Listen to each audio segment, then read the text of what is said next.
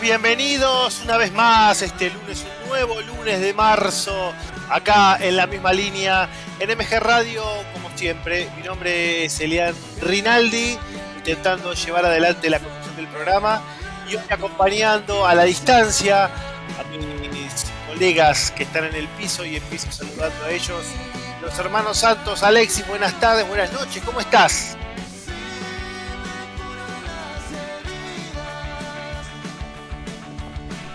Elian. ¿Estás, Alexis? ¿Cómo estás, Elian? Buenas noches. ¿Cómo estás? Te saludo a vos, a todos los oyentes. Eh, ¿Qué pasó? ¿Hoy tiraste la de humo? ¿Me escuchan bien? Perfecto. Ah, ¿Vos? Perfecto. Sí, ah, tirá algo porque no estoy, decimos, no, no, no. Es un tema de logística hoy. Es un tema de logística. Un, te- un tema de comodidad, ¿no? Ya veo por dónde viene. Nada, nada más que eso, nada más que eso. Le voy a pedir a Gaby que hoy, eh, después le vamos a decir que, que la suba, pero que tenga un poquito más bajita la música para, para poder salir también eh, bien para nuestros compañeros que están eh, vía telefónica. Así que eso le voy pidiendo por favor al querido Gabriel Giaquero. Leonel, buenas noches, ¿cómo estás? ¿Cómo andás, Mariscal, querido? ¿Todo tranqui por acá? ¿Qué contás? Bien, bien. Al final eh, llegaron a, a- a bañarse para ir a la radio o no? Porque tiraste ese mensaje y me desorientaste. No, y no. Yo estoy bañado, ¿eh? El Pepo está bañado. No, no me podés tirar muere así. Qué locura. Estoy, mirá, eh, estoy como vos. Cuestiones de logística, así que. Pero, pero por eso no fui, obviamente, escuchame. Elian, yo lo vi que, se, Ah. que desodorante se puso, por lo menos. ¿Viste? Muy bien. Polacrín, bien, jugó Polacrín. Bien ahí. Bueno, eh, está conectado también nuestro compañero que se tomó unas, unas merecidas vacaciones. Y lo saludo. Buenas noches, Gonzalo Barros. ¿Cómo andás, Gonza? Buenas noches, Elian, ¿cómo está? Después nos preguntan por qué, por qué no queremos ir al estudio. Claro, escuchame. Hay que ir presentable, eh, amigo. eh, Con, con esa higiene se puede. Claro, mínimo, remera manga larga, bañito ahí, tranquilo. Un poquito de Lord Chester, le Lástima. hace falta. Lástima que no viene el acompañante, así le dejamos el muerto. No lo vi nadie. Lo queremos el acompañante. Bueno, y también está conectado con nosotros el señor, eh, el, el hombre de los finales, ¿no? De las finales. Es Claudio González. Indio, buenas noches, ¿cómo estás? Buenas noches muchachos, ¿cómo andan? ¿Cómo te fue, Indio? Bien, bien ahí, Vamos. ahí raspando, viste, siempre, ¿Aprobaste, ayer- papi, o no? sí, ayer, le- ayer te Ah. contaba, Leo, viste que siempre a último momento, pero bueno, siempre hay un, un as bajo la manga. Se hace lo que te puede, está muy bien, está muy bien. Bueno, eh, hoy tenemos un programita con muchas cosas, porque fue una semana en la que pasó de todo. Eh, lamentablemente la mayoría de las cosas de las que podemos hablar no son del todo positivas, desde el desastre este que pasó en México, del que todos saben. Eh, tenemos información también de la selección, con esta lista de, de Scaloni, con las particularidades que vamos a estar contando en un ratito. Eh, y la fecha que se sigue jugando en este momento en Sarandí, el Lanús le está ganando 2 a 1 a, a Arsenal. Te digo que debió ser 3 a 1 porque un gol muy mal anulado, a- anulado al Grana. Yo te digo algo, me parece que Arsenal de este campeonato. Está To- complicado la Toca, eh. toca fino en Por este fin. campeonato. Por fin, por fin. ni suerte tiene. Pero bueno, eh, son Y, demás, hay, hay un pelotón en, el gol de, en el gol de Arsenal, disculpa que te interrumpa, Elian, que en el gol de Arsenal hay falta contra el arquero también, contra Monetti. Sí, sí, sí, sí. sí la, la verdad que habiendo sido favorecido Arsenal y todo, ni, a- ni aún así puede, puede estar arriba en el marcador. Eh, y venimos de un partido, una, una merienda que arrancó con un partidazo, un 3 a 3 en Mendoza entre Independiente y el Tomba. Eh, realmente un partido para el infarto, sin jugar bien ninguno de los dos, se mataron a goles. Godoy Cruz nunca lo pudo aguantar, Independiente nunca pudo estar por encima del marcador, así que fue un empate que termina redondeando una justicia en el marcador. Creo que Independiente no le encuentra la vuelta, muchachos, y ya que estamos, arrancamos hablando con la actualidad del rojo, que lo tenemos fresquito, que ha ganado un solo partido en el campeonato y que ha tenido buenos momentos muy breves, un pasaje contra Boca, hoy en, en cuanto a lo actitudinal de no, de no dejarse llevar puesto por el Tomba, algún que otro empate por ahí, alguna derrota. La verdad que lo de Domínguez por ahora en el rojo, con todo el problema que sabemos que tiene Independiente a nivel de institución, viene siendo bastante flojo. No sé cómo lo ven ustedes. Mariscal, eh, yo lo veo que le está costando mucho cuajar, ¿no? La idea que, que tiene Eduardo Domínguez, si bien en, lo- en lo futbolístico parece tener una idea, eh, no tiene jerarquía, eso está, está más que claro, que lo que se fue no se pudo reemplazar de buena manera con lo que con lo que llegó, ¿no? Hoy bien, es un bueno, gol hay, hay equipos que no tienen jerarquía y están haciendo mejor las cosas, ¿eh? así que no, no sé si siempre el no tener jerarquía es el argumento para justificar eh, el- Sí, igual- buenos resultados. también hay que analizar a qué llamamos jerarquía, porque a ver, defensa y justicia en, en cuanto a nombre propio, a nombre individual, obviamente no hay un, un jugador de una jerarquía importante, pero en lo colectivo termina siendo un equipo con jerarquía porque entiendo a la perfección la idea de- del, del entrenador. Creo Sí, que sí. Independiente va, va camino a eso, Eh, creo que Eduardo Domínguez es un técnico muy inteligente y que le puede bajar claramente el mensaje a los jugadores. Después se te fue eh, Silvio Romero, trajiste a Leandro Fernández y a Venegas que hoy hizo su primer gol. En Jugó jerarquía, Venegas o hoy, quizá- ¿eh? Jugó muy bien Venegas hoy, dio una asistencia también, anduvo muy bien. es, es buen jugador. eh, de los que lo vieron jugar en la U de Chile y en los pasos anteriores en el ascenso chileno dicen que es un jugador interesante. No sé si es, como se dice, para un equipo grande o para, para actualidad independiente.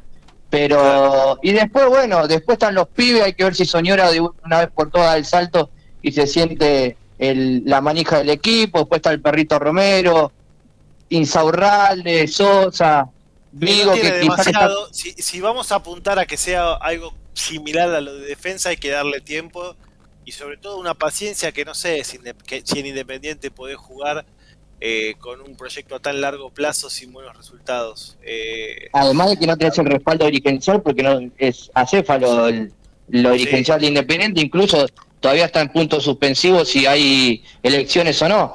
Yo creo y que... eso pega, eh, eso pega, muchachos. exacto. Eso pega. Eh, qué sé yo, yo, yo lo veo complicado al rojo. Eh, sería muy meritorio que ya pase a la siguiente instancia de un torneo que, si bien recién empieza, ya estamos llegando eh, a la mitad de la, de la parte del medio, por decirlo de alguna forma, y empieza a haber algunas tendencias, algunos equipos que ya se van acomodando. Estudiantes sigue muy firme, ayer consiguió un punto valiosísimo en Liniers sobre la hora, en un partido súper parejo pero Estudiantes tiene una ventaja que tal vez la tenga Planús y si se quiere River, que es que los de arriba meten muchos goles, los de arriba meten muchos goles y eso te da una garantía impresionante. Sí, Leo. Sí, Mariscal, ahí, ahí quería tocar justo lo que estabas mencionando, más que nada de estudiantes. Si uno vio el otro día el partido por, por la fase preliminar de, de la Libertadores, eh, vamos a lo que mencionabas vos. Los jugadores que tiene arriba en ofensiva la meten y aparte contribuyen perfectamente para lo que busca el equipo. Boselli, Díaz. A mí me parece que en tempranas fechas eh, es de lo más firme, junto con River, estudiante. Debe tener pasaje, como le pasó en el partido día de eh, con Audas Italiano, que bueno, a veces también el rival juega, pero yo a mi criterio eh, el- es de lo mejorcito junto con River, que bueno, River ya es trabajo asegurado hace tiempo eh, de lo que Defensa. va del arranque, defensa también. Pero digo, eh, un poco con lo que terminó haciendo el campeonato pasado y el arranque de este. eh, Mirá, mirá, Leo, si no estarás al lado de Independiente también, que ayer en Estudiantes una de las figuras fue Ezequiel Muñoz, que no pudo ni debutar en Independiente por lesiones. Claro, Se el, va a el- Estudiantes, el ayer ex jugador de Boca. Claro, él es jugador de Boca. Ayer juega en. Y, y de Lanús también, que tuvo un paso por el grano. Ayer juega en reemplazo de uno de, las de las torres de estudiantes en el fondo y termina siendo un partidazo. Un partidazo. eh, importantísimo. Eh, siguiendo por la línea de, de los equipos de Avellaneda, ya podemos empezar a hablar de, de un Racing Distinto. eh, que, que está tomando forma, que el, el otro día yo no sé si hablaba con Damián o con otro hincha de Racing amigo y le comentaba que creó más situaciones en el partido de este fin de semana que en todo el ciclo Pisi. Sí, sí, yo creo que sí. Y creo que le pregunto a Claudio, ¿está confirmada la lesión de Cardona? Sí, sí, se pierde, se pierde el- el- la fecha de los clásicos. ¿Ligamento? Ahí hay un error No. de, de planificación de Gago. Si un jugador con el antecedente que tiene Cardona de lesiones, sabés que no está al 100%, el equipo viene de hacer una gran presentación contra River, banca al 11, ya que por ejemplo a Mena lo está llevando de a poco, llevando también de a poco a Cardona, y bueno, eh, terminó pasando lo que quizás se suponía, se, se terminó lesionando Cardona nuevamente, un desgarro, así que va a estar aproximadamente 20 días, un mes afuera de las canchas. Yo, yo creo que acá, acá creo que Gago eh, excedió un poco a, a más que nada Cardona, ¿no?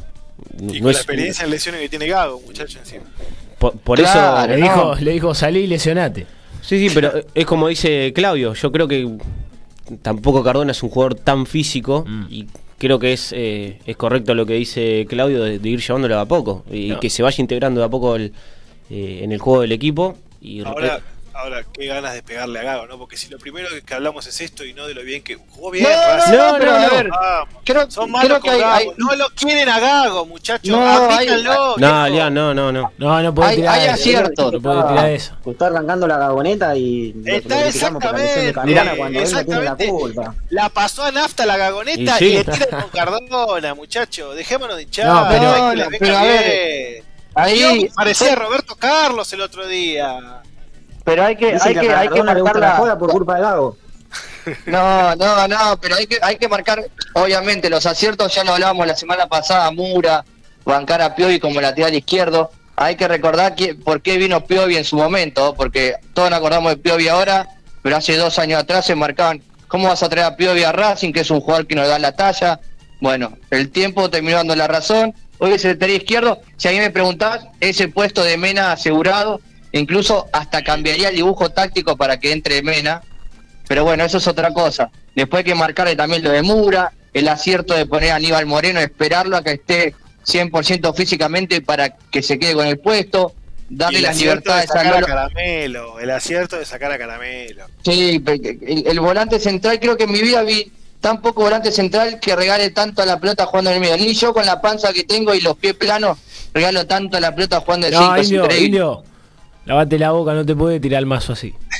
Eh, y, después el acierto también de, darle eh, la confianza a Miranda que no tuvo el ciclo anterior porque Pizzi lo ponía, lo sacaba, Úbeda directamente no lo tuvo en cuenta y hoy Miranda es top 3 dentro del plantel de Racing. Está ese acierto. Después, bueno, eh, hay que ver el 9 de Racing, esperemos que Correa se pueda recuperar porque Copetti partido tras partido sigue demostrando que no es un jugador para Racing, claramente tiene Eh, situaciones de, de que- futbolista amateur que no, no puede cerrar. Pero bueno, Manejado, está mal manejado, Copetti. Yo no, que- está bien, pero Se vos, le fue podés- vos podés Copetti. estar, pero vos podés estar mal manejado Ayer y en el campo de juego te das cuenta que tenés Pero condiciones. ¿quién lo Copetti? Eso que hizo con la hinchada, indio, eso. ¿Sabe quién es el representante de Copetti, no? Sí, Sendo- Sendoa. Mi amigo, el indio, el ninja Martín Sendoa. eh, yo, no, yo no entiendo cómo la barra le dice: Escuchame, no le vayas a gritar igual a la gente el otro día. No, no. No, pero no solo eso, la otra vuelta hizo eh, eso, en su momento hizo callar a la gente. Es, no, no lo voy a decir lo que pienso de Copetti porque es, tenemos que ser, seri- ser serios siempre, pero es un jugador que primero no da la talla. Racing tuvo dos, tres partidos, seis, siete puntos, porque en la forma que jugaba Pizzi, que era el pelotazo al 9, era en lo físico quizás podía eh, paliar lo que no tienen técnica. Pero bueno, hoy que Racing propone otra idea de juego, quedó demostrado que no es un jugador para ser titular. El error estuvo en decir que se conformaba en tener con Correa y Copetti y quedó demostrado. Menos mal, menos mal que está haciendo goles Auche, que los volantes llegan y hacen goles, porque eh, cosa, Copetti... Auche, digo una cosa, Auche, sumaron un líder positivo y que además está entero en lo físico. Son esos Sí, jugadores no, que. más pero- a jugador ver. de moda, ¿qué pasó? Eh, No, este, pero Auche- Auche moda, lo quiso traer Milito en la última parte y Blanco le bajó el pulgar. Au- Auche era un jugador que digo Milito había ido a buscar y eh, desde la dirigencia le bajaron el pulgar, tanto a él como al Corcho Rodríguez, eran los dos jugadores que, que Milito quería para jugar la Copa Libertadores, dijo que no y ese fue el detonante de por qué Milito termina renunciando. Igual es un caso muy curioso el de Auche, ¿no? Tan amigo, tan, tan esa persona de confianza de Diego Milito y que se lleva tan mal con el hermano, ¿no? Con Gabriel, porque la salida de, de Auche de Argentinos Juniors se da por, por esa pelea con el con Milito. Sí, la salida precipitada. Exactamente. Bueno, eh, se está enderezando la gagoneta. La fecha 7 va a ser bisagra para un montón de situaciones que nuestro histérico fútbol, que se cansa de meter en la picadora técnicos, va a definir. Uno de estos técnicos que ayer tuvo una conferencia de prensa desastrosa, desastrosa, es Sebastián Bataglia. Porque la verdad que, primero que el partido de Boca ayer era para agarrar Boca y Huracán, era para agarrar. ¿Vieron eh, ese aparatito que le saca el corazón a las manzanas? ¿Lo tienen visto, muchachos? Es como el, Sí, saca, sí, el sí. sacacorcho, que viste que lo... presión, bueno, era para agarrar eso y sacárselos La descorazona. Claro, la descorazona. Fue, era eh, eh, Mariscal. El, el partido. Sí, Leo.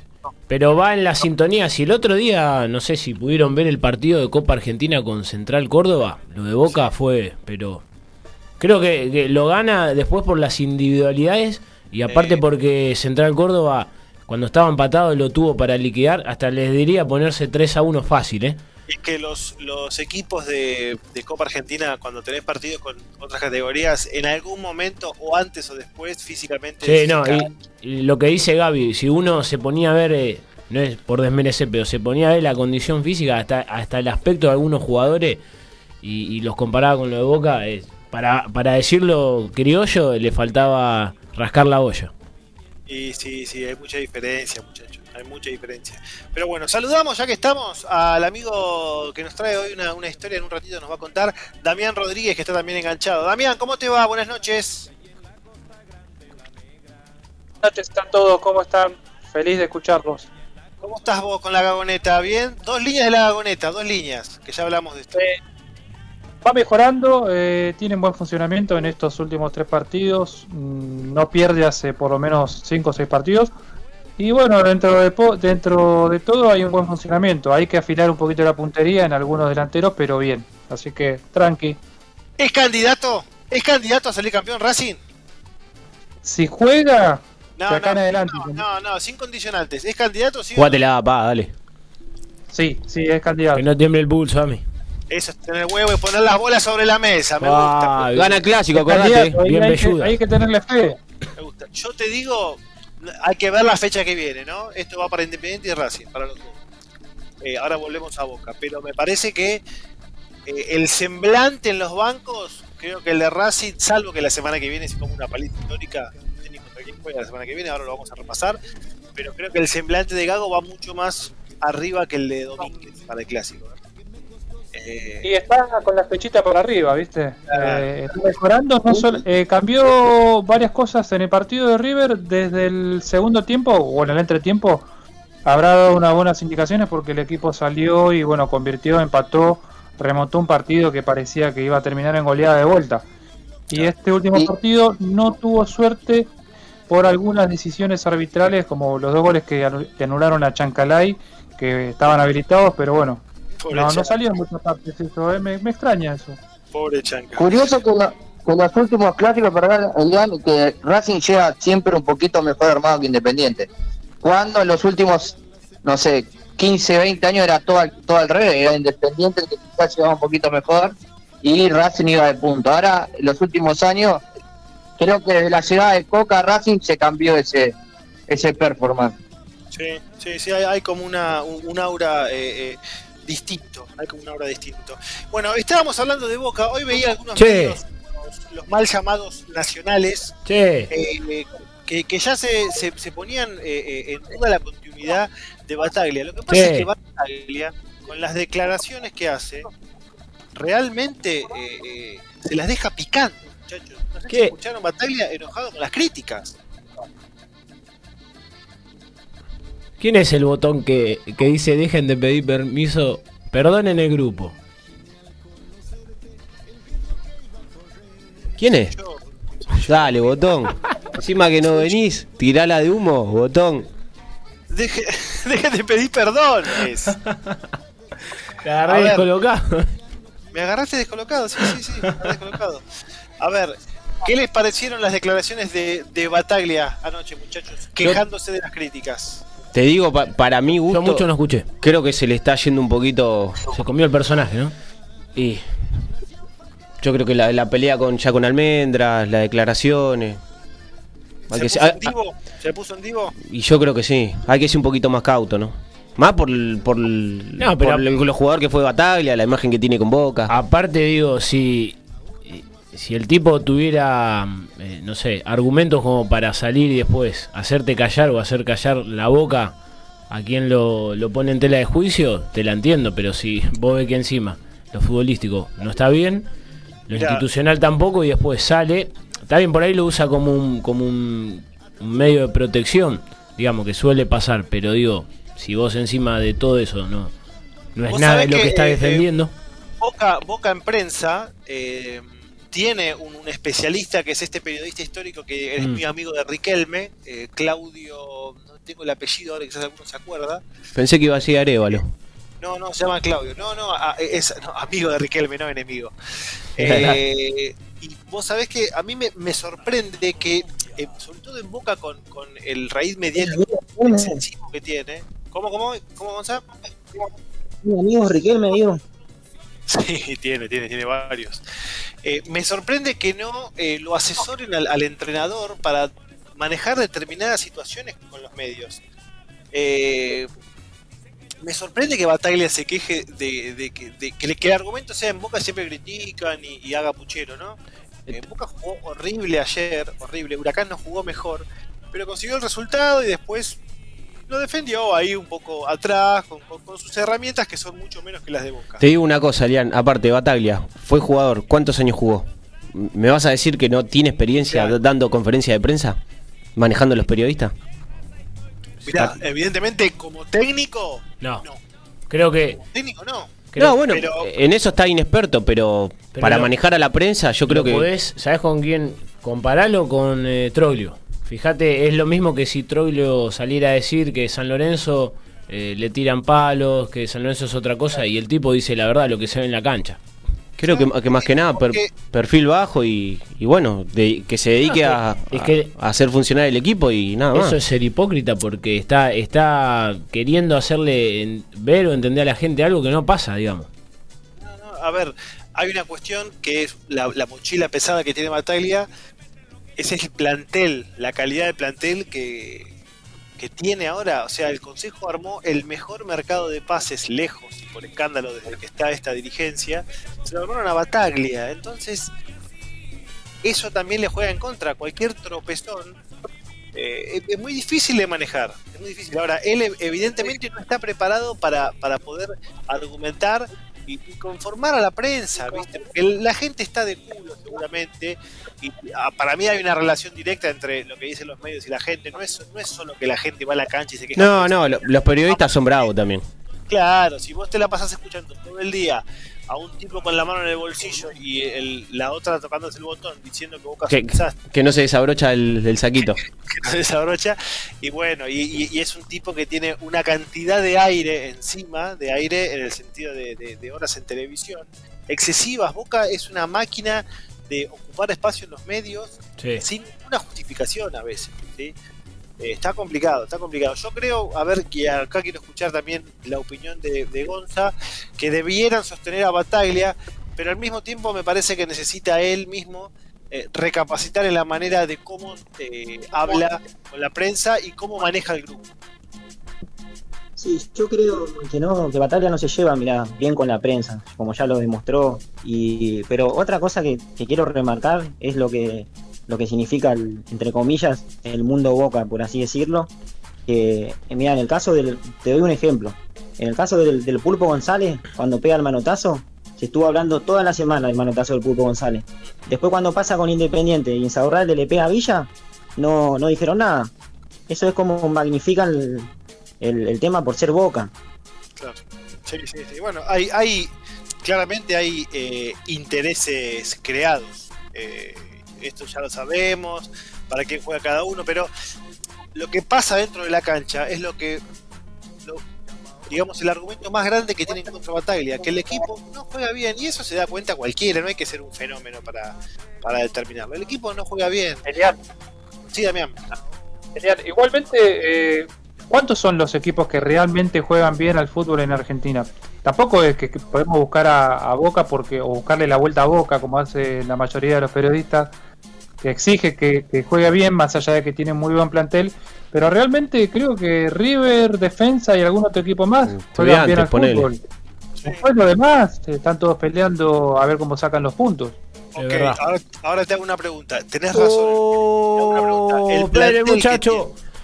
Saca del medio. ¿Qué querés que te diga? Gol de? Arsenal. Golazo. R2 pasó? a pleno. A los ¿Tiene la 11 tele minutos. Ahí a mano. Que lo vea. Uy, qué pepón hermoso. Krupski. Krupski. Krupski. Es el hermano del ex independiente, de Lucas Krupski. ¿Qué apellido?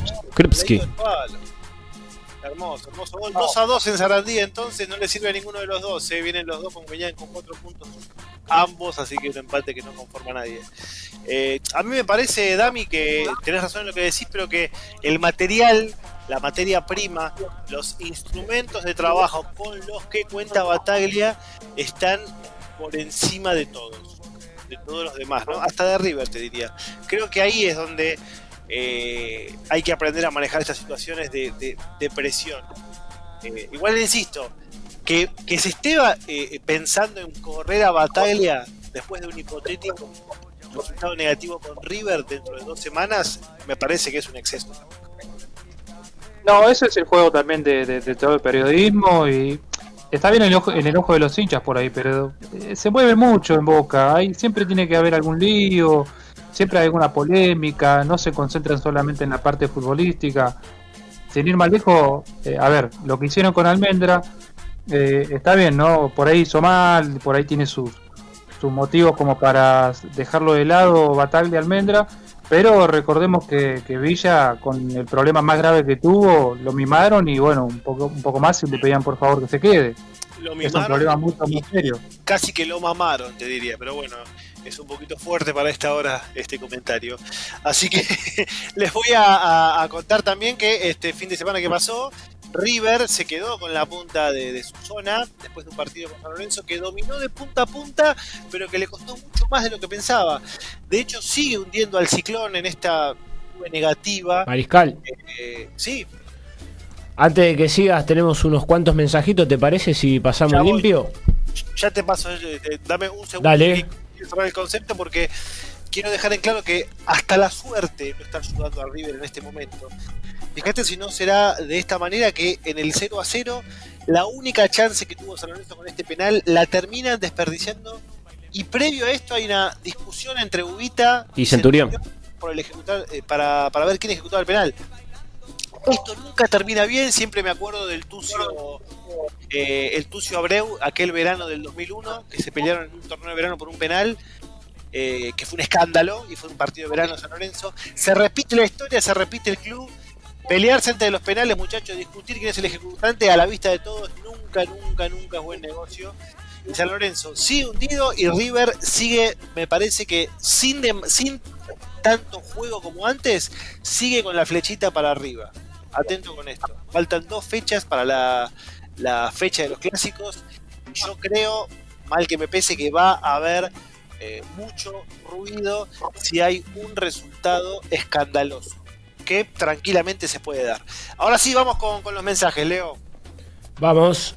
Ricardo de Linier dice: Hola, en la misma línea, una fecha que sigue confirmando la supremacía de River. Lo flojo de boca que se expone más cuando no aparecen los resultados. Con Vélez, muchos chicos, perdimos dos puntos sobre la hora.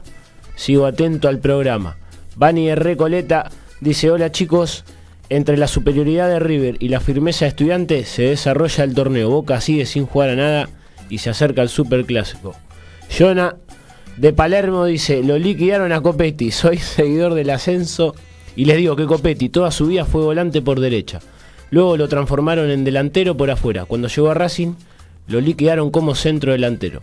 Es para jugar hoy de extremo por derecha.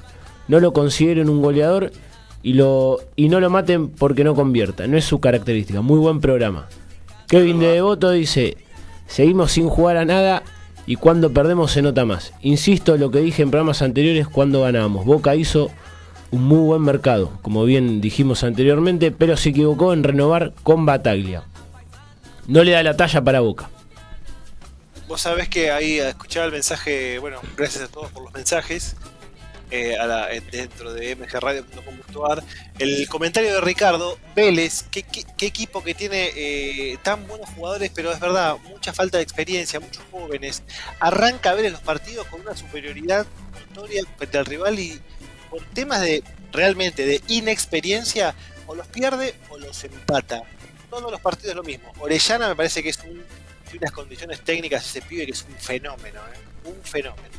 Eh, pero está, está medio verde Vélez. Claro. Y ahora en un ratito, a las 21 en Victoria, juega Colón, que en caso de ganar, quedaría Puntero. como puntero, como puntero de zona por diferencia de gol, eh, está, está un poco mejor que estudiantes en ese en ese ítem, así que tiene una, una chance interesante Colón, que te digo que tiene, es el caso de eh, muchos jugadores de jerarquía y no tanto funcionamiento lo de Colón. Viene, viene un poco por ese lado, bastante jerarquía, dos por puesto te diría, pero aún así Falcioni todavía no hizo andar la máquina como, se espera. Bueno, no pasa nada, están bastantes con para arriba y aparte el Pulga Rodríguez hace una diferencia importante.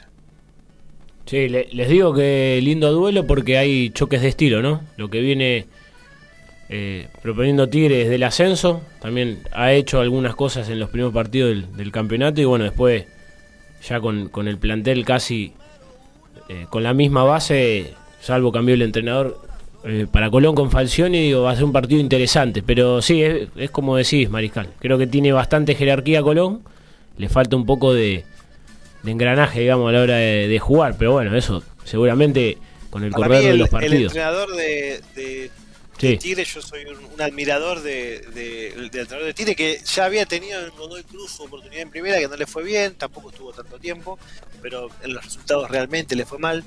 Eh, sin embargo, es un entrenador que, que tiene una manera de trabajar muy, muy marcada y que sus equipos juegan a lo que él pretende. Tiene un estilo definido de verdad los equipos de Martínez. Eh, parece que es, un- una, es una medida, eh, para los dos es un duelo muy importante porque Tigre necesita volver a ganar, necesita empezar a, a- a- a- de a poco a desprenderse de, de los promedios, tiene un, tiene un plantel con bastante jerarquía, también perdió mucho de lo que tuvo en el ascenso, hay un par de jugadores que ya no los tiene, sin embargo los referentes están, caso Magnin, caso del perro Prediger, Menossi. Marinelli, Menossi. Eh, tiene, tiene muchos jugadores importantes, pero hoy va a tener una prueba interesante con un equipo que Colón quizás sin jugar un muy buen partido, con una aparición del Pulga, te puede resolver todo. ¿Juega Guanchope?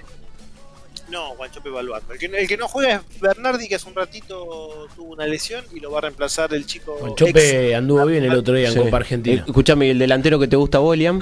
¿El 9? Está jugando muy bien, Beltrán. No Ahí está. quiere que le digan perro, me dije. Me El enteré por perro. ahí. Quiere que le digan perro. No le gusta Yo nada. te digo, vi de los partidos que vi, la verdad que repuntó bastante. Sí, sí, sí, Bastante. sí, sí. Jugando más o menos a, a mismo tranco, repuntó bastante, sí, sí, sí. Sí, Viene sí. bastante bien. Y, y Guanchope también tuvo algunos puntitos eh, bastante altos, te digo, en los partidos anteriores. Le falta continu- continuidad, ¿no? Le falta continuidad, le falta continuidad. Hay, hay un par de equipos también que están ahí en, en el pelotón segundeando, que, que- que los que están dentro de la zona de clasificados, que tienen cositas interesantes como, como Unión, con este eh, estos uruguayos que trajo, que le están rindiendo. También respeto mucho al entrenador de Unión, me parece que es un tipo muy piola. Y por primera vez a Damonte se le están dando los resultados como técnico en este Sarmiento de Junín, que está hoy por hoy clasificando, que viene haciendo un campeonato bastante digno, Sí. con muy pocas herramientas, con todas las complicaciones que tiene históricamente Sarmiento. Tiene sus tres partidos ganados que lo posicionan eh, como clasificado también. Así que la zona 1, que tiene a River, Defensa, Unión y Sarmiento, está mucho más pareja que la zona 2, en la que hay quizás un estudiante y Colón más cortados. Y después viene el pelotón de atrás con Huracán, Boca eh, y Lanús, que hoy si gana. eh, se puede se puede prender pero bueno esto- Elian, perdóname que, que te meta. Justo mencionaste a Sarmiento, todo lo contrario, ¿no? A Patronato que pareciera que, que está condenado a pelear abajo, Otro más. que en las últimas horas se, se- se confirmó que el Colorado Saba va a ser el técnico. La verdad que Saba agarrar patronato hoy por hoy es, Mamita. es lo mismo que meter la mano en la tostadora a la mañana. Eh, a- ayer miraba un poco el partido de Es patronato. lo mismo que pisar Ucrania. No se le, no se le cae una idea, pobrecito a Patronato. No se le, y ayer es me- lo mismo me- que comprarse el paquete a Kiev ahora, viste, de vacaciones, lo mismo. Eh, mereció un poquito cosa, más. eh. Con, con Sarmiento mereció un poquito más. Incluso hay un gol insólito que se derra, no me acuerdo si fue Barrios, que el arquero estaba en el piso y pega en el palo. Pero creo que Patronato está con No, Barraca. Es el clásico Ah, equipo que está, que está listo para descender, pero a ver, la gente en las tribunas, primero que eh, ya tampoco está muy entusiasmado el hincha de socio de patronato, y los pocos que había estaban a las puteadas como locos, con- contra todos. Eh, hay un clima muy malo, muy difícil de trabajar. Eh, mi admiración y mi respeto a Facundo Saba por, por tener los huevos de agarrar un equipo en este momento, porque la verdad, muchachos, es muy, muy fiero agarrar un equipo que, que ves los partidos y realmente te das cuenta que está prácticamente condenado. Eh, muy complicado. Lo mismo para Berti en Barracas, eh, con, con- con mucho menos Con eh, Berti. todo, eh, pero agarró Barracas y ya metió un triunfo. Así Claro, que hay que ver, hay que ver qué pasa con, con Barraca Central. Sí, sí, sí. Hoy por hoy, hoy Barracas y Patronato están cómodos últimos y extrañamente Godoy Cruz es el que le sigue. Godoy Cruz que no está pudiendo ganar, muchachos. Con un equipo que, que tiene también muy buenos jugadores, para mí un buen entrenador, pero ni siquiera tiene la suerte de los partidos que convierte mucho poder cerrarlos. Está, está muy complicado el Tomba. ¿eh? Hay, hay preocupación en Mendoza, la verdad que eh, no le encuentran la vuelta. Mantuvieron una base eh, no trajeron grandes nombres, de hecho nos, nos hicimos un picnic cuando hablábamos del libro de pases, los nombres de, los jugadores de Godoy Cruz, que eran todos bastante coloridos, eh, pero le, está costando eh, muchísimo al Tomba, muchísimo, y realmente está muy, muy cerca de, A ver, para que se den una idea, hoy por hoy Godoy Cruz está abajo de Aldo Civi. Elian, esto que decías vos, fíjense que hoy Godoy Cruz iba ganando en, en todos los momentos del partido, Independiente empataba, pero bueno, ahí es ahí es la realidad del equipo tombino. Eh, que, no- que no- no sabe mantener los resultados, si bien no tiene un plantel de los mejores, pero creo que no es de las, de las mejores campañas que venía haciendo Godoy No, Cruz. Y aparte arrastra ese problema de que no puede acomodarse ni, o sea, no, no se determina si va a apuntar a pelear el campeonato, ingreso a una copa o va a pelear el descenso. Y siempre queda ahí habitando en el medio. La irregularidad, ¿no? Viene de ganarle Claro. de visitante a Central, llega de local con Independiente, está arriba del marcador todo el tiempo y faltando cinco minutos cuando parece que vas a liquidar el partido, te lo empatan. Obviamente también tiene que ver los jugad- que no hay jugadores quizás de experiencia, son muchos juveniles y le cuesta Más quizás menos, planchar. eh, más o menos. Tiene, tiene centrales de experiencia, tiene a Acevedo en el medio, tiene a Guillermo Ortiz. Yo te digo, eh, también el, el arquero, me parece que el torneo pasado nos comimos una galletita con que era un arquerazo y le veo en todos los partidos uno o dos errores importantes. eh. Eh, y y- yo, yo, yo mismo dije eh, que era un fenómeno el arquero, el paraguayo este, pero todos los partidos le vemos alguna. Bueno, se comió el gol de Olímpico de, de Pulga de tres dedos, muchachos, hasta eso. Te comiste la pepita, pa. Ahora, lo que pasa es que el flequillo le tapa la visión. Uh, ¿Qué está? ¿Modo Justin? No, me parece que no, tiene como una Justin, señora. Tiene una especie de jopo raro, que creo que viene por ahí. Bueno, eh, muchachos, vamos a ahora a cambiar un poquito el, el clima del programa porque por la tarde el señor Damián Rodríguez nos había comentado de una historia que vale la pena ser contada y quiero escucharla justamente porque es más que interesante. ¿Está chequeado esto? Está chequeado. Está chequeado, sí, sí, muchachos, quédense tranquilos que no, no vamos a tirar cualquier cosa al aire. Eh, básicamente hoy es un día especial para eh, todos los hinchas de Racing porque se conmemora el Día Internacional del Hincha de Racing por unos sucesos que eh, no, no eran muy, muy gratos, ¿sí? Cada club generalmente lo que recuerda es un momento feliz de, su historia. No así en Racing, no puede ser de otra manera, siempre sufriendo. Eh, se conmemora porque un 7 de, marzo de 1999 empezaba parte de la historia negra que, que tuvo Racing como, como institución. Eh, en realidad pues, empezó unos días antes, el 4 de marzo, cuando eh, Vilma Ripoll dijo Racing Club, Asociación Civil, ha dejado de existir. Y de ahí, más, de ahí en más ya sabemos el resto de la historia.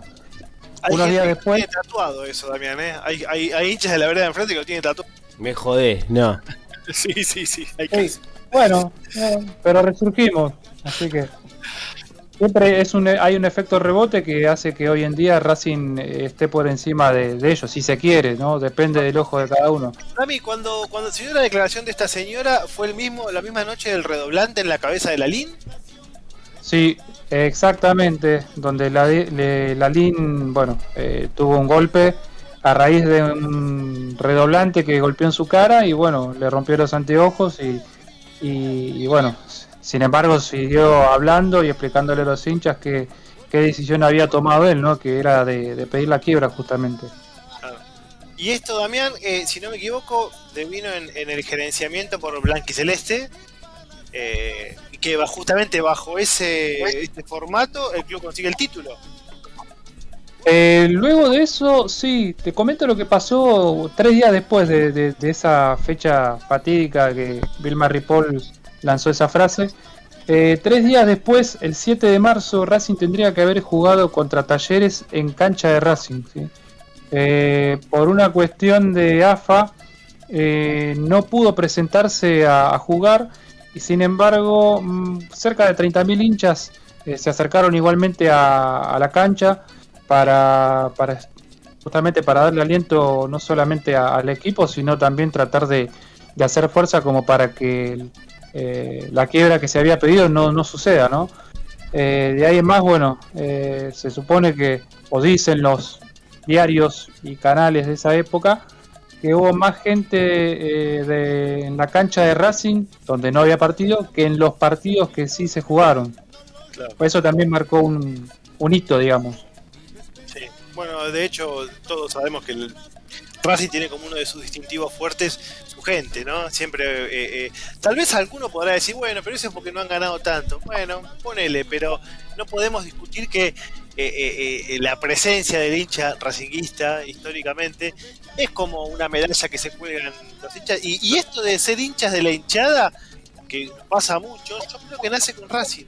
Ser más hinchas de la hinchada que del equipo, más hinchas de, de- de- de lo que ellos mismos generan. Para mí tiene que ver mucho con, con Racing históricamente. Ojo, ojo igualmente que está bien, ¿no? Está bien lo que decís, pero también uno por ahí lo toma con más notoriedad, digamos, porque es un equipo grande, pero sin embargo hay un montón de equipos que, que pasaron por situaciones similares o, o peores, que, que la, la gente en mayor o menor número sigue yendo a la cancha, gente que la verdad que por ahí nunca vieron eh, campeón a su equipo y por amor al club y todo lo que lleva, eh, siguen estando ahí.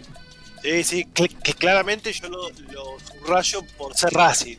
Por ser Racing, que es un equipo que, que ha salido campeón del mundo en su momento, eh, el primer campeón del mundo, eh, que es un equipo que allá, por la década del 60 ya había ganado Libertadores, el máximo ganador del amateurismo. Racing viene con una historia muy nutrida y, y haber llegado a finales del siglo XX de esa manera fue, fue más que decadente. Pero bueno, eh, Dami, ¿algo más que quieras agregar de esto? No, básicamente de- desearles a todos los hinchas de Racing un feliz día y bueno, eh, permitir un- dar un poquito de la historia de Racing, ¿no? A ver, te hago una pregunta. Vos ¿puedo agregar algo? Dame un segundo, y, a- y acá te incluyo a vos, Indio, en esta pregunta. Si tuviesen que elegir otra fecha para que sea el día del hincha, yo, por ejemplo, como día de Colón, yo ya tengo la fecha también, eh, y, y estamos pensando los hinchas Colón en cambiarla a veces. Pero vos, hincha de Racing, Damián Indio, si tuviera que elegir otra fecha, ¿cuál sería? Empiezo con Damián. 27 de diciembre Por el de 2001. Ok, anotado. Amor, eter- amor eterno a Mostaza. Dos canchas del obelisco, ¿no? Dos canchas, se supone que sí, hay algunos que dicen que no. ¿Está chequeado? ¿Está chequeado eso? Más- Alexis. Pará, pará que lo chequeo. Chequeadísimo esta vez. Puedo, de las dos canchas y el obelisco. Muy bien, muy bien. Eh, Indio, ¿alguna otra fecha que vos Eh, digas, mira, Me queda la duda, no, no sé bien si fue el 9 o el 10 de marzo, tres días después de lo que estaba contando Damián, que es que los hinchas Racing eh, evitan la subasta de lo que es la sede de Villa del Parque, porque se iba a subastar por deuda y la gente, eh, el hincha de Racing se, se autoconvocó al- a la sede para que no sea subastada. Gente encadenada, peleándose con la policía, que eso muestra también lo que es el hincha de Racing, ¿no? Porque eh, hincha de la hinchada, mu- siempre a Racing le, le cuestionan eso, vos sos hincha de hinchada. Pero la vereda del frente hace se- 20 años que no, que no ganan nada y no, pero pará. ¿Cómo está la vereda enfrente, eh? No, es un agravio. Yo, yo creo ¿Cómo está que- la baldosa que- floja? Que esto, que esto nace. Aparte, eh, no, no. A ver, eh, te entiendo, pero yo no creo que sea un atributo negativo. Sí, sí es sostenido en el tiempo y es el único argumento. Porque si No, no, eh, pero obvio, eh, hay, hay un personaje en eh, gimnasia se tienen que que suicidar todo, entonces, O- el del loco, ¿qué van a hacer? un hincha de Racing hay un video muy muy particular donde se jactaba, ¿no? Que el hincha independiente nos cargaba por dos años sin salir campeón, de que éramos hincha nuestra hinchada, pero como dijo este hincha, dijo, las copas se te oxidan y te queda tu fiel hinchada. Hay que ver cuando estés en las malas si esa hinchada está. Y la realidad es que no todas las hinchadas reaccionan igual. Y, y- y algunos dicen, estamos en las malas, hay que ver que es estar en las malas también, porque eso a la vez no es estar en las malas. Mirá, Creo que es esto que le pasó a- esto que pasó con la sede hace cinco años le pasó a Gimnasia de Jujuy y la perdió y tuvo que mudar sus instalaciones de la sede del centro de la ciudad de Jujuy al estadio. Se Es que si no, a ver, la deuda con la que Racing plantea la quiebra era algo así de 60 millones de dólares. Hoy hay clubes que conviven con deudas cuatro o cinco veces superiores y no tomaron esa decisión. Chaca, amigo. Chaca, San Lorenzo, Independiente, en su momento River. Sin embargo, la AFA nunca propuso esto. ¿Por qué lo tomó la línea esto? Y bueno, fue una decisión pensando que el club le iba a servir a hacer esto. Año y medio después llegó el gerenciamiento, el primer torneo de gerenciamiento Racing sale campeón. Fue como un oasis en el desierto. Las cosas eh, no terminaron siendo tan positivas. Hay que ver los casos de Temperley y Deportivo Español que, hicieron lo mismo. Pero bueno, eh, el hincha Racing es una particularidad que festeja el día del hincha por algo que hizo la hinchada, no por un número o por el nacimiento de una gloria. Es quizá Pero lo que también lo diferencia. Sí, eh, pará, pará. No es el único club que festeja el día de la hinchada por algo así. eh. Ya te lo anticipo. Chaca también, el día que jugó con las camisetas de Con la, la tribuna. camiseta, sí. Pero bueno, Ah. yo lo, lo estaba hablando más en comparativa con los otros equipos grandes que, que festejan el, el 12 del 12 Sí, por sí. el nacimiento de la Bruna y la mar en coche. Coincido, y acá, bueno, acá nos vamos a pelear todos, hermoso, hermoso. Y, y vengan de a uno, ¿eh? Vengan de a uno. Eh, los cinco grandes, para mí ya no existe más ese concepto de cinco grandes. Coincido. No, Coincido. de los cinco Yo grandes. también. Usted se tiene que arrepentir de lo que dijo. No, muchachos, ahí en el interior tenés equipos que. Eh, estudiantes tiene cuatro libertadores, muchachos. Coincido, coincido. muchacho. ¿Qué me estaban hablando los cinco grandes? Eh, Los cinco yo, latinos, eh, le decían a la tenés, chica. después tenés los chamullos de los 40.000 visitantes de News. y no, falso, falso, eh, mentira. Tenés un montón de chamullos, pero esto no resta que los equipos de Rosario tienen una importancia en la historia del fútbol argentino muy grande. Muy grande. Los cordobeses, con este regreso de talleres que ahora está en un mal momento, talleres lo que es a nivel club y socios es una cosa de loco. Lo que mueve socialmente el Platé es impresionante. Colón llevó 40.000 hinchas a Paraguay y ya salió campeón. Entonces, el mapa de los clubes está cambiando. Y, tiene, y, y- y- y la tendencia es federal. Arsenal ganó una Copa Argentina, salió campeón y ganó una Sudamericana. Nunca va a ser un grande Arsenal, pero tampoco eh, sería justo que siga siendo el clásico del porvenir. Claro. ¿entendés? Entonces, Ah, no tanto. Quizás que tu clásico sea el porvenir también habla de dónde viniste y cómo te impusiste para llegar. No creo que esté mal decir, no, el, el del porvenir diga, vos Bueno, clásico. es verdad. Pero al final no, no puede ir y decir, eh, mi clásico es independiente porque yo tengo una Copa Sudamericana. En ese caso, entonces Talleres le puede decir al grano, vos no tenés nada, yo tengo una Comebol, entonces yo, bueno, sos clásico, Bueno, por ejemplo. Si un día quieren repasar la historia de la Comebol de Talleres, la repasamos porque es hermosa, porque es el título en el que se bajaron un montón de equipos que no quería jugar nadie, y Ta- pero Talleres tuvo la bola para ir jugarla y ganarla. Tenemos que hacer un especial de eso. Al Alagoense, pero la, salió campeón. Salió campeón y no hay. Independiente le ganó al Goiás, entonces la Sudamericana. Y, Ya, no, no es lo mismo, no es un título que no quisieron jugar otros. Es un título que vos, como hincha de Racing, no hubiese querido jugar. Ah, eso sí, sin duda. Si me decís, ¿qué querés salir campeón del torneo de la Sudamericana y quiero salir de la Sudamericana? Te lo firmo con sangre. Claro, a eso voy. Eh, eh, la Copa Comebol de 99, que fue la última, eh, no, hubo muchos equipos que no la quisieron, eligieron no jugarla, por ser un equipo de sin prestigio, por un montón de cuestiones también de logística y que, que Conmebol no ponía una moneda. Pero bueno, será historia para otro capítulo, porque ahora tenemos que hablar de la selección, la escaloneta. Mariscal. La escaloneta. Sí, vamos con más, con más mensajes. Sí, el último, así ya cerramos lo del fútbol local. Guille de Saavedra dice, después de River, hoy el equipo argentino que mejor juega es defensa. Se descubre atrás, pero es lo lógico cuando buscas siempre. Todos son partidazos y cada avance es una oportunidad de gol. Muy buen programa, los escucho siempre, escribo poco. A darle al teclado, Guille. La manta corta de defensa. La manta Eh, Bueno, como decíamos, sorprendió, sorprendió a propios y a extraños la lista que ayer se conoció de Leonel Scaloni para los próximos partidos de la selección.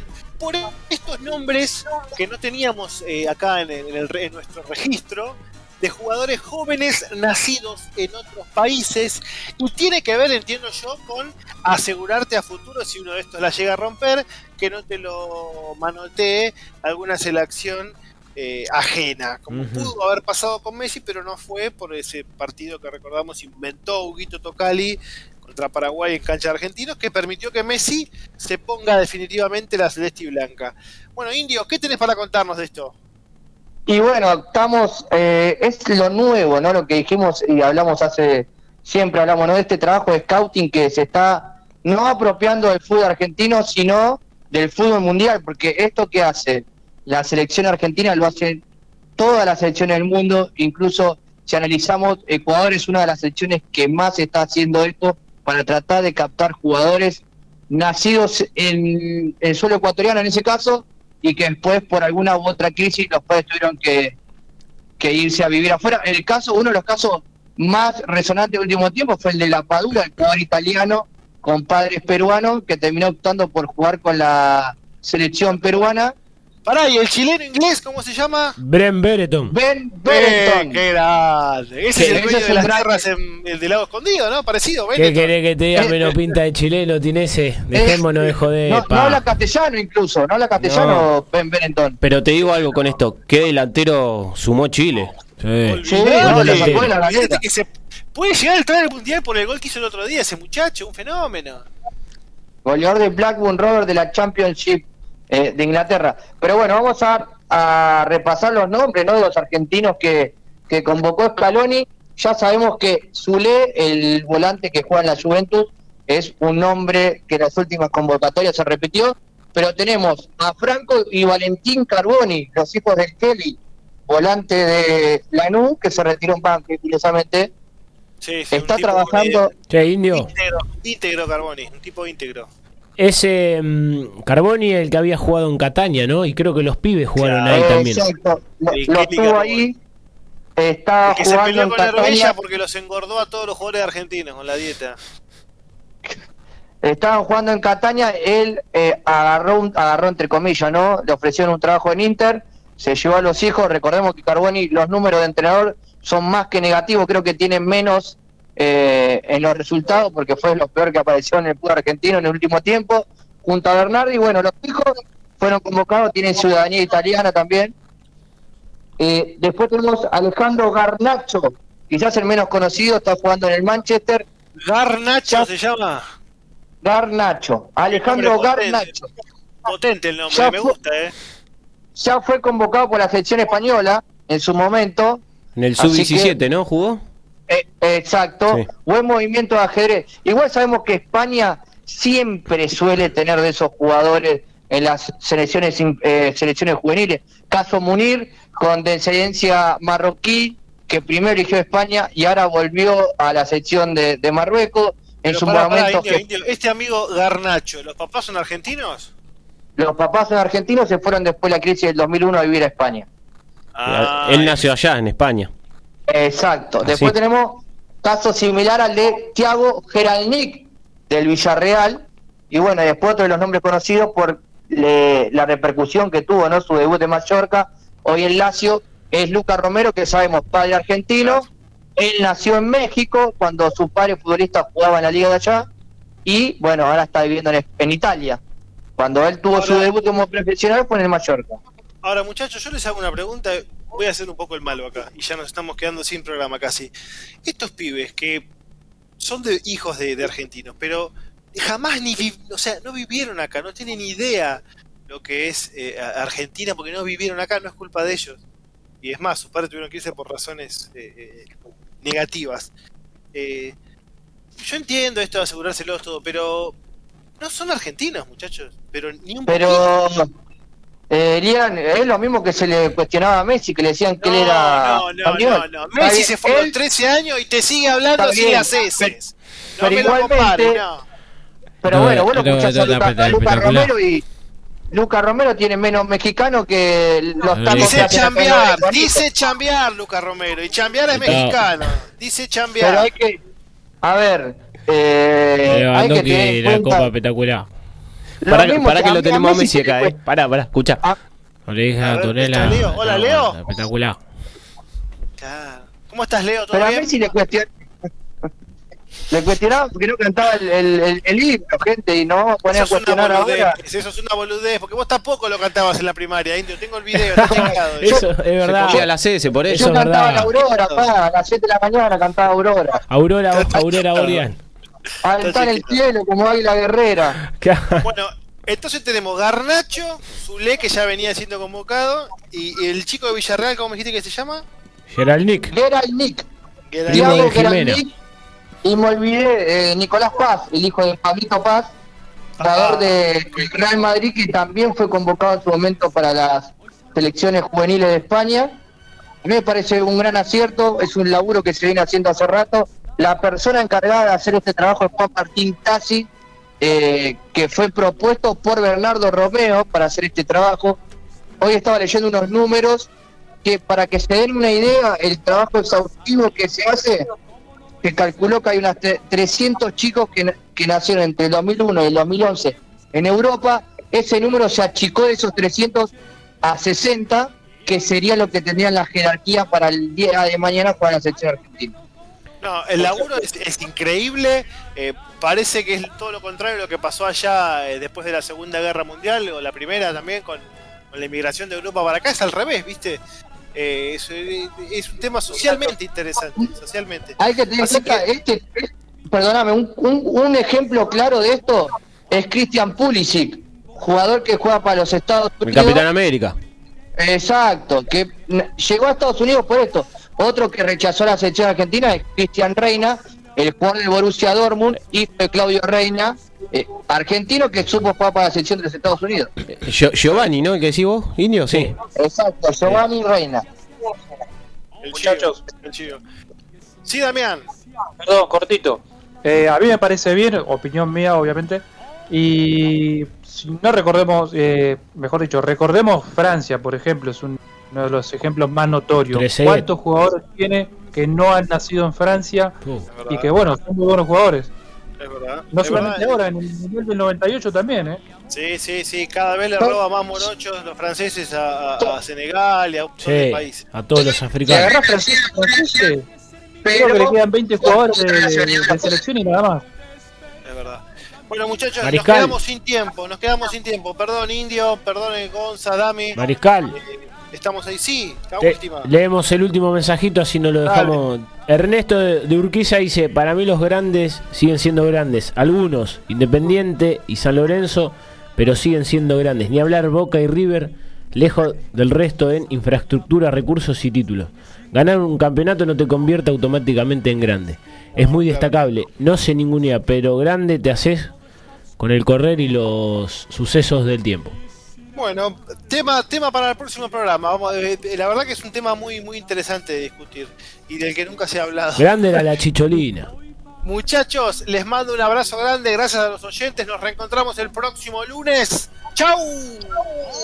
vivir lo que el mundo no está cuando el sol ya se esconde. Podré cantar una dulce canción a la luz de la luna acariciar y besar a mi amor como no lo hice nunca.